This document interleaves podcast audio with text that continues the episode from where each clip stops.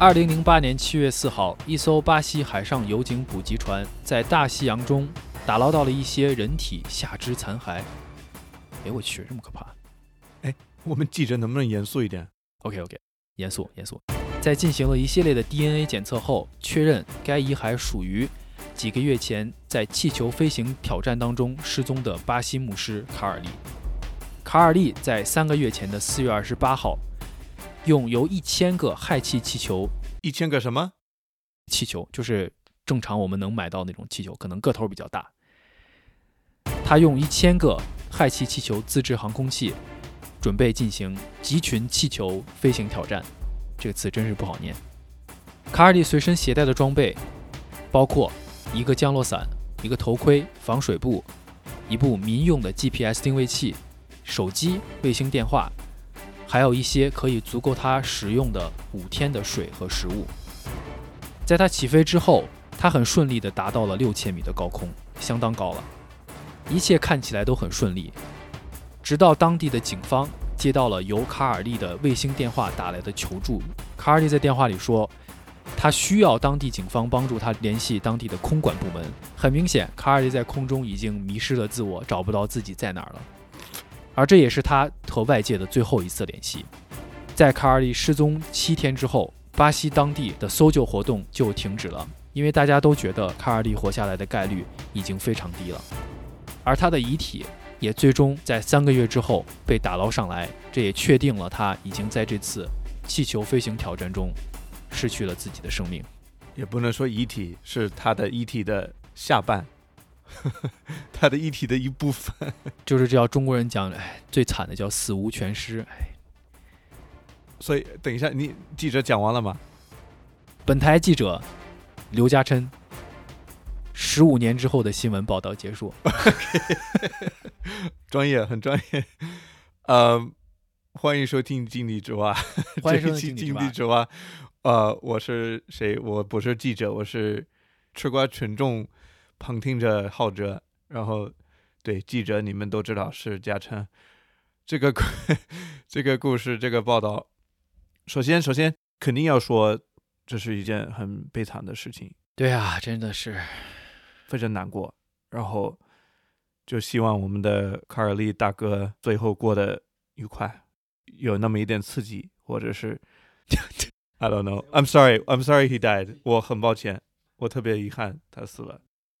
同时，这个故事就 what 什么？真的是太太悲惨了，这个是个悲剧。但是他干什么呢？怎么想的？他我以为我会做 stupid things，我以为我体验过什么叫 no 做 no die。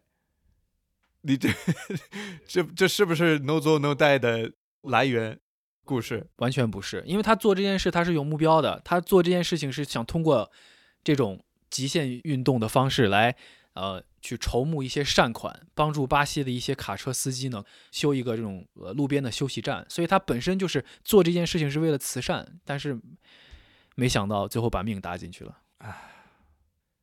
Dang it! Well，对，那就很佩服他。他这一类的极限运动是有一个专业的名词叫 cluster ballooning，经济之蛙新闻台就把它翻译成集群气球飞行 cluster ballooning。然后不只有我们这个卡尔利大哥一个人在玩，但是也确实不多，非常小众，但是很值得去了解的一个极限运动，一个极限爱好。嗯，全球就那么几个人，历史上也有像，我们可以先讲一下几个比较好玩的，也是像他的这个故事一样刺激。就在一九三七年的时候，有一个美国的新闻摄像师用了三十二个气象气球装了，然后就就坐了一个椅子上飞起来了。但是他那时候是用一个绳子绑在地上，就不会飞走嘛。但是 遗憾的是，他那个绳子断掉了，自由飞了，飞了飞了大概二百多米的一个海拔。然后 有一个牧师就看到他，刚好看到他，一个叫 James J. Mullen，嗯，然后追了他二十一公里，然后开枪去 打了那些气球，三个气球，他就可以下来了。相当于困在上面了，啊气，球不打破。这是我们找到的最早的一个 cluster ballooning 故事。然后最近几年越来越多。我觉得你看用气球去飞行的这个想法本身，就算是人类为了飞行也很早的就有尝试了。你现在现在很多地方用热气球啊这种都有，但是我们现在说的就是不一样，它就是完全充气充上氦气的这种气球，它没有其他任何的助力，就完全通过氦气的这个密度然后升上，对，而且关键是一个 cluster，就是集群。数量一定要多。嗯有记录，世界纪录是在二零二零年有一个魔术师 David Blaine，我不知道可能有听过，他会做很多很疯狂的、很危险的东西。啊他达到了最高七千六百米，但是他有点作弊，因为他没有坐他的气球交通工具下来，他就直接跳伞跳了，对、啊他直接跳下来了，所以就也是可以。二零二零年是不是飞那么高去躲新冠？我觉得这不算，有一个，哎呦，这个我觉得这个不算。二二零一三年有一个人直接用他的一个 lawn chair 后院的一个椅子，然后就用了集圈气球，他达到了一个六千四百六十米的高度。嗯我觉得这个人 Joe Barbera 才厉害。嗯，然后像现在也有找到了这个网站，一个 clusterballoon.com，我最喜欢一个人叫 Jonathan Trapp，我觉得他是最专业的一个 cluster ballooner。看了那个网站，这哥们儿好像对于这件这项运动有一种不仅仅是痴迷，它又充满了感情。是是是，因为我觉得很多听众，包括我，第一次听到这种方式的时候，我脑子里想到第一个就是这件事情真的是蠢到没有办法去形容的一件事情。嗯，就谁会想到你会想到用气球？估计五岁小孩才会，对吧？所以就你看迪士尼的是迪士尼那个电影吧，《飞屋环游记》，Yeah, 只有孩子才会喜欢的一个方式。excuse me，我喜欢那部电影。哦不，我不是说那部电影不好嘛，我就说这种气球的飞行的想法嘛。我也喜欢这个想法，但是只是理论上。反正就是第一感觉 就是中国人讲，就是大人谁干得出这事儿。OK，哇、但是不管怎么说，我们在看了这个人的叫什么 Jonathan Trapp，分 Yeah 他的网站，他解释了一些关于这个集群气球飞行的很多专业知识，就比我们想象中的复杂多了。他不是说你是一个愚蠢的想法你就能做得了的，他是要经过很长时间的训练和专业培训，才能勉勉强强能开始准备这件事情。对对对，他就是一直从最专业的角度去面对这件事情。像 OK，我们先看一下那个我们那个牧师，他的设备准备的也还好吧？你再读一遍，他带了什么东西？他带的有，首先他带了有食物、水和食物，这些都有。嗯还有就是呃降落伞，这就是为了把他可能就必须要有的，他要跳下来或者怎么样。还有头盔，呃，还有他准备的就是一个民用的 GPS 定位器，一部手机，还有一个卫星电话，还有一个那个海上可以漂浮的那种垫子。所以他其实根据我们看他携带这些装备，他当时对于安全的这些考虑还是挺周到的。卡尔利为什么？我觉得他遇难的一个很大原因就是他带的东西看起来还挺专业的，但是他不会用。对，就像 Jonathan，他除了这些，还会带双向飞机无线电，嗯，还会带什么海拔编码应答器，然后他也没有带 Jonathan 喜欢带一个紧急定位器信标。哦，yeah，对对。而且我们之前深挖不是看这里面大家说一个很重要的点是，卡尔迪他带了一个民用的 GPS 定位器，哎呀，这个民用的 GPS 到一定高度和就速度的时候，它就可能没有用了。呃对，无效。嗯，Oh no！所以对这个 Jonathan 在他的网站上，我看到可以约他做宣传，或者是什么公司或者政府都可以约他，但是他就说这个不是一个随便可以玩的，我是非常严肃，非常注重安全。嗯，每一次都是要经过正规的渠道去申请，得到许可，然后他都会请到这些气象学家什么的，都会就做一个全套的分析，全套的计划呀不能那么随意，因为你就看他真的很认真，他真的热爱。是我看了几个采访，包括他的网站，包括其他人，就是他们为什么要这么做，其实也可以想想，肯定很刺激啊，肯定爽啊。就我们坐飞机也挺那个了，也挺神奇，但是你其实你就是在一个小罐子里，然后也很吵，你旁边的人在吃东西臭死了，然后你 卫生间很就一点都不爽，虽然很酷，飞在空中，但是不是一种很美丽的体验。主要是没有刺激。人做这些极限运动，他就是为了感受那种叫肾上腺素的刺激。刺激，但是是刺激加放松或者是安静。因为你看，你给我们读吧，你给我们读 Jonathan 他写了一段话，就是他讲了他为什么这么热爱集群气球飞行。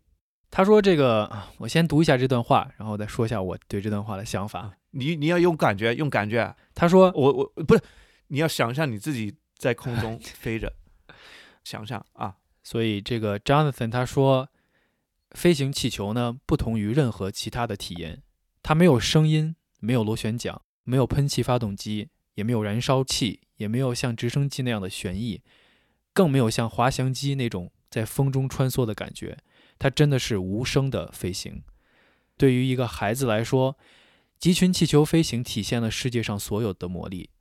在成年人眼中，完成一次集群气球飞行，可以让我们想起那些曾经已经被遗忘的儿时的梦想。当你起飞的时候，那种兴奋来自于对于着陆地点的未知的期待。你就这样随着风飘向未知的终点，它是一次奇妙的冒险，也是最纯粹的飞行形式。这是他的解释。我想对 Jonathan 说，I hear you，我听到了你的声音，我感受到你的心。I don't know，对，我可以想象，我可以想象，我觉得说的很好。呃，你就像我刚刚讲的，我小时候也会想很多特别神奇的一些想法，比如说我小时候想飞行，就会想，比如买一些那种春节放的那种炮，啊，把它绑在椅子腿上，看能不能把你发射上去，做成两个小的火箭，就是各种很小的一些想法。当我们到成年人之后，我们生活中，你有有些时候你会觉得你就越来越理性了，以前的那些小时候非常充满魔力、魔法的这些理想和梦想就已经被遗忘了。所以那你说啊，你现在你还找不找刺激呢？啊、不会，我我有我结婚了，找这些刺激干嘛？你完全不考虑任何的极限运动，不考虑，我不是这种性格的人，我觉得跟我自己性格有很大关系。我是属于一种没有激情、安分守己的人，习惯了现在的生活。你会你会这样做吗？如果给你这样的机会，嗯，我可以百分之百老实的跟你说，我不知道。我觉得我不知道，大多数的极限运动，我觉得我是没有兴趣的。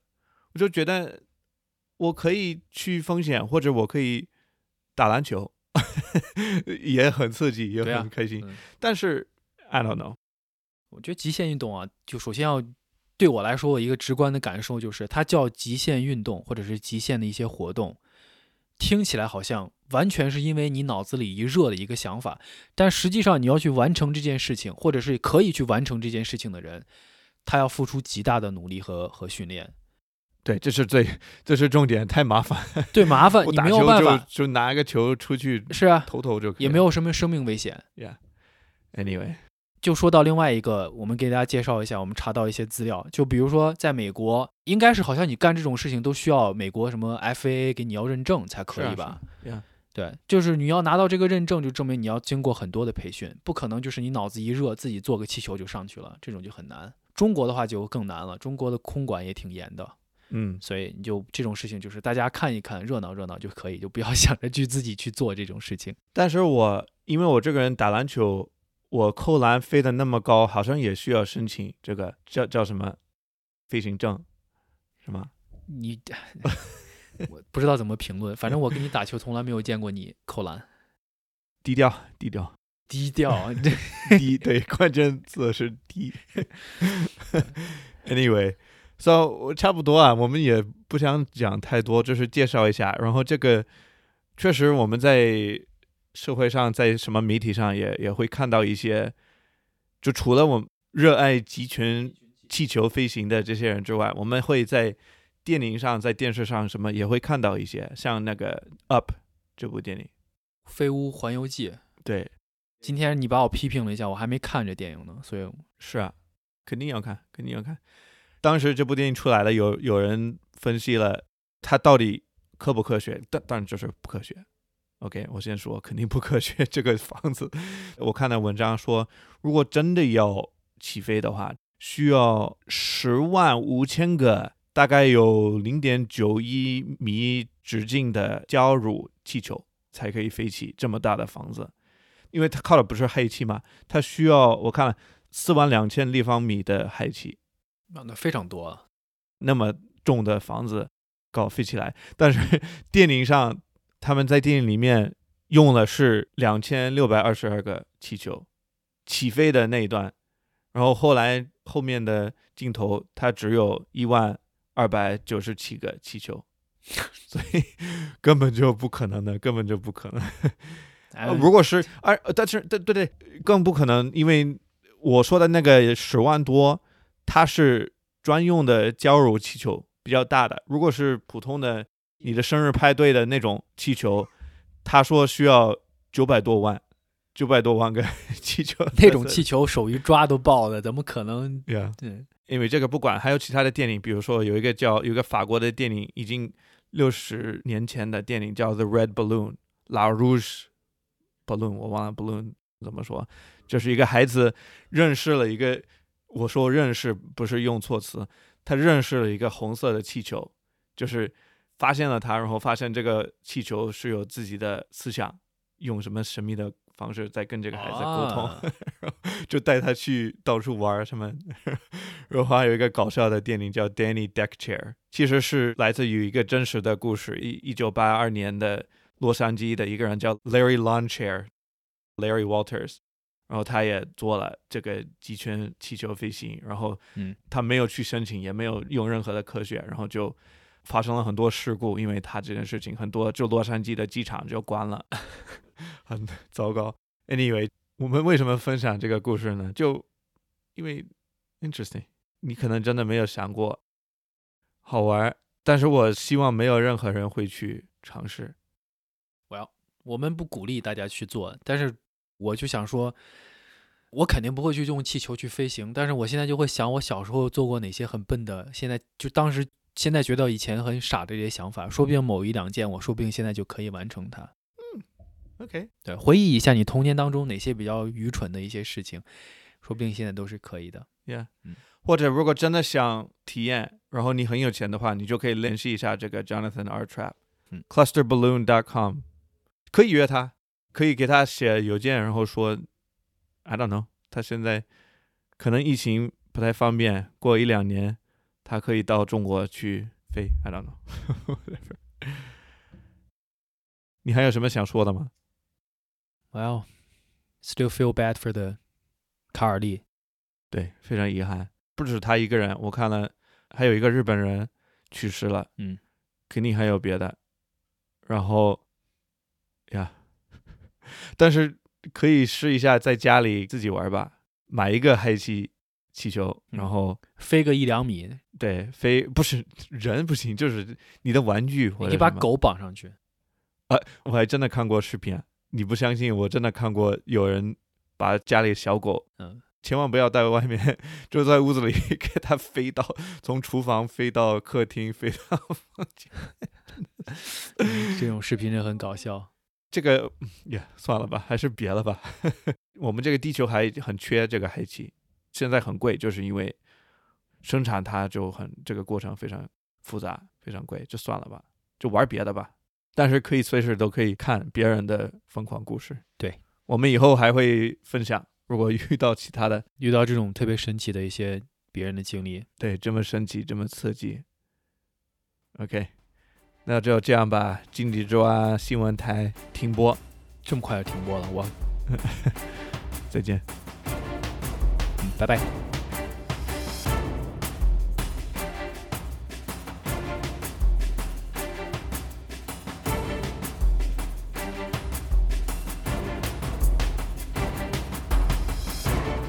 欢迎大家在各大播客平台搜索、收听和订阅《井底之蛙》，请记住，蛙是挖掘的蛙。你可以通过平台评论区或者是电子邮件的方式来和我们互动。井底之蛙是由面包 FM 制作发行，更多节目信息请访问面包点 FM。